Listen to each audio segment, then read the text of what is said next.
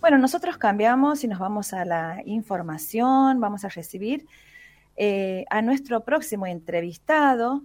Habíamos anunciado algo durante la mañana. Pablo Peri es docente e investigador de la Patagonia Austral, es coordinador del programa forestal del INTA y pertenece al grupo intergubernamental de expertos sobre el cambio climático y muy amablemente ha, hecho un tiempito para conversar con nosotros en esta mañana. ¿Cómo estás, Pablo? Bienvenido a Buenas Notas. Muy, muy buenos días a todos, María, y un saludo a toda la audiencia ahí en Santiago del Estero. ¿A dónde estás en estos momentos? Contanos.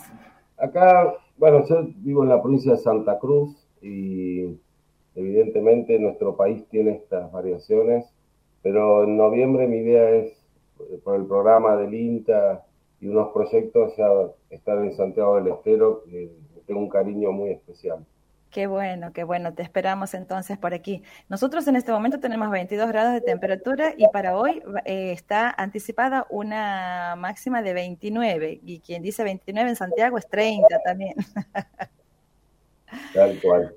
Bueno, Pablo, vamos a, lo que nos convoca en este caso, que es las cuestiones del cambio climático. Hace poco has estado participando en un conversatorio aquí eh, que ha estado organizado por la Facultad de Ciencias Forestales de la UNCE sobre esta temática que a veces, eh, de, decir nomás, ¿no? Cambio climático es, es, algo como, como complejo, estresante, angustiante. Si uno ve los portales hoy, en, hoy si uno ve los portales de hoy de, diferentes medios, la mayoría está con temas referidos al cambio climático.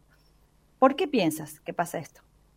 Bueno, eh, sin duda el cambio climático está en la agenda de nuestro país, pero es una agenda internacional y, está en los medios y en las agendas porque eh, hay efectos del, cambio climático. Como vos decías, tengo la suerte de, o el honor de estar participando del sexto informe del IPCC, de la Plataforma Intergubernamental para el Cambio Climático, que es lo de las Naciones Unidas, que ya se está culminando. Y, hay, y a mí me toca participar en un enfoque eh, de Latinoamérica, de Centroamérica y todo Sudamérica, y, por ejemplo, hay cuestiones como que el, calentamiento global, que se esperaba que sea de 1,5 grados, eh, va a ser mayor.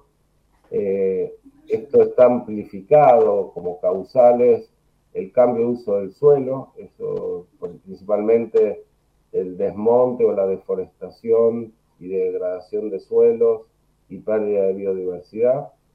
Y en el informe nosotros evaluamos el impacto del cambio climático, pero también cuáles son las zonas de mayor riesgo vulnerabilidad y también aspectos de mitigación y adaptación. Cuando digo vulnerabilidad al cambio climático, por ejemplo, hay pueblos y ciudades que están a orillas de ríos y de mares que están más sujetos a inundaciones, o ciudades y pueblos rodeados de bosques que hizo que aumente la frecuencia y la intensidad de los incendios, entonces son más vulnerables.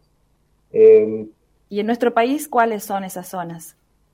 Bueno, en nuestro país hay un plan nacional eh, de mitigación y adaptación al cambio climático y tiene riesgos y vulnerabilidades de distintas ópticas. Por ejemplo, en la región del Cuyo, eh, ya sea los oasis productivos de San Juan y Mendoza, el riego, es una zona árida, pero los oasis, que la producción de, frutales y hortalizas dependen del riego, viene del deshielo. Y, por ejemplo, en el informe del IPCC se está eh, detectando un mayor derretimiento de los glaciares y los mantos de hielo, y esto influye en la cantidad de agua que va a estar disponible eh, para mantener los cultivos o aumentarlos. Pensemos que nuestra población en nuestro país y el mundo aumenta la población, lo cual aumenta la demanda de, alimentos. Y si a eso le sumamos, por ejemplo, como te comentaba, en la región de Cuyo, que está influyendo en la cantidad de agua, no solamente está en riesgo eh, por cambio climático mantener la producción actual, sino que también eh, la necesidad de poder ampliar. Entonces, es todo un tema. Eh, por ejemplo, en el Caribe o en el Pacífico hay países, islas, que son sin altitud, ¿no? Son planas y, ellos tienen un mayor riesgo por la erosión costera y por las inundaciones. Está levantándose el nivel del mar. Eh, el nivel del mar antes había aumentos cada 100 años y ahora año a año está aumentando el nivel del mar. Entonces, se predice que hay países, islas, que pueden desaparecer o eh, tener capacidad de adaptarse con infraestructura que es de mucho dinero, como tiene Holanda, en retener el mar y mantener, digamos, al país en, sin inundaciones. Pablo, ¿hace cuánto que sos estudioso de, de estas temáticas? E, e, eso va a ir referido, relacionado a mi próxima pregunta. No, bueno, en, la vida profesional uno va recorriendo caminos, ¿no? Y te va llevando la vida a veces. Pero en el tema del cambio climático, hace unos 8 o 10 años, empecé con, un grupo ¿no? de investigación a cuantificar la capacidad de fijación de carbono de los ecosistemas con distintos tipos de uso, con pastoreo, con aprovechamiento forestal. Esto está enfocado a la mitigación del cambio climático, es decir, el secreto de producir, generar mano de obra, pero a la vez de ser sistemas que puedan fijar carbono como una colaboración a mitigar o disminuir eh, los gases de efecto invernadero, que son de las principales causales del aumento de las temperaturas. Bien, y hace 8 o 10 años, eh, ¿se avisoraba este escenario actual? Empezaba. ¿O peor? De empezaba, eh, pero no, no era la magnitud o la amplificación del problema, no se vislumbraba como tan crítico, ¿no? recién se comenzaba. Yo cuando estaba midiendo eh, respiración de suelo, bueno, distintas variables que, tienen que ver con los cálculos, ¿no? del balance neto de carbono, eh, por el sector productivo lo miraba como eh, algo por ahí no demandado. De hecho, eh, uno empezó con no, no con una demanda, sino una visualización y por suerte empezamos antes porque ahora tenemos la información para poner en la mesa de los que deciden. Es como el informe del IPCC, el sexto que se está por terminar. Van a estar en las mesas de todos los gobiernos pertenecientes a las Naciones Unidas. Luego cada gobierno debería llevarlo a tomas de decisión. ¿Ese eh, informe incluye estrategias, acciones y demás? Tal cual. Eh, como te decía, lo que es acciones se focaliza, porque primero es toda una parte descriptiva, che, cuál es el riesgo, el impacto, los sitios más vulnerables, etcétera, pero el informe incluye, que yo creo que la parte más sustanciosa, pero está basado en lo anterior, construido en lo anterior, que es las acciones de mitigación y adaptación. A mi entender, nosotros deberíamos focalizarnos como país más en la adaptación. Pensemos que Argentina es responsable del menos del 1% de las emisiones de gases de efecto invernadero y dentro de ese 1%, el 0,39% a nivel global proviene de la agricultura, eh, la ganadería y el componente forestal. Entonces, no somos grandes responsables del cambio climático, pero sí pagamos las consecuencias del cambio climático. Por ejemplo, todo el dinero invirtió Argentina para sobrellevar eh, la bajante del río Paraná, son millones de pesos, eh, para que no se detenga la producción y, eso lo tiene que pagar el gobierno argentino y eso está en debate. A pesar de que somos poco responsables en la emisión de gases de efecto invernadero, eh, comparados con los grandes emisores que son Europa, Estados Unidos, China, em, Brasil, eh, ellos que son más responsables, que emiten gases, deberían acompañar financiando a los que, a países como África o nosotros que en la adaptación no somos tan responsables, pero tenemos que hacernos cargo en nuestro presupuesto nacional de, adaptarnos. Y yo creo que es eso el, secreto, porque por ejemplo Santiago del Estero, si va a haber eventos de más sequía, cómo se sostiene la producción ganadera o agrícola en la provincia, y, hay varios mecanismos.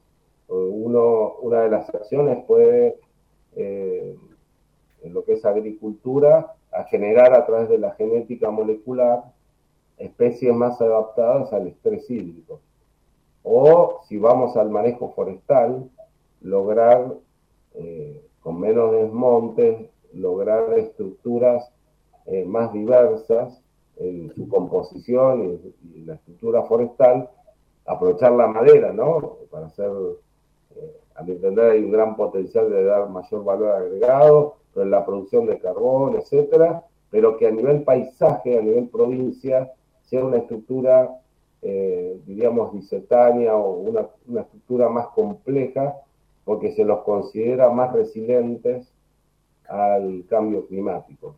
Nosotros podemos tener un monocultivo, ¿no?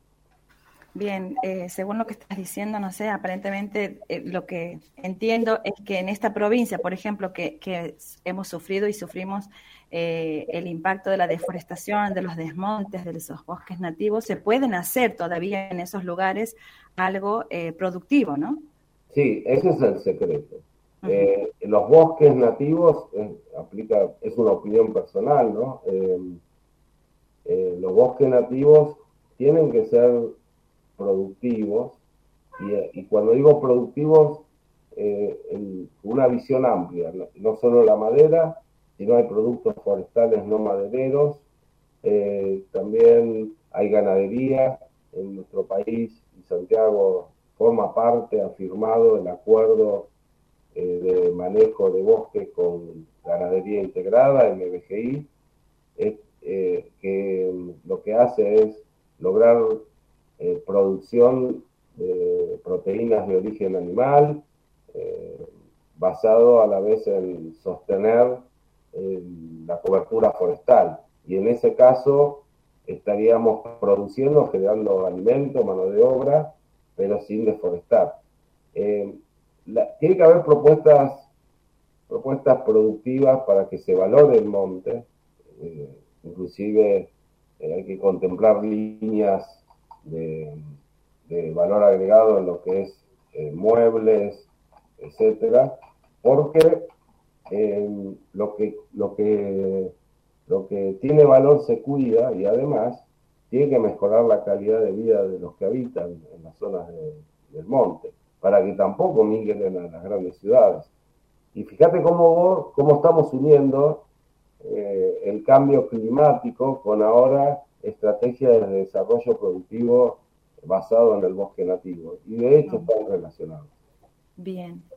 Bueno, Pablo, y eh, mencionabas también que, todo esto que se va a poner sobre la mesa eh, del informe, tienen que tomar esas decisiones y esas acciones las, las, personas que tienen que decidir eso, ¿no? Pero digo, los ciudadanos comunes, nosotros, en la vida cotidiana, también somos parte y podemos cuidar este, eh, estas cuestiones, ¿no?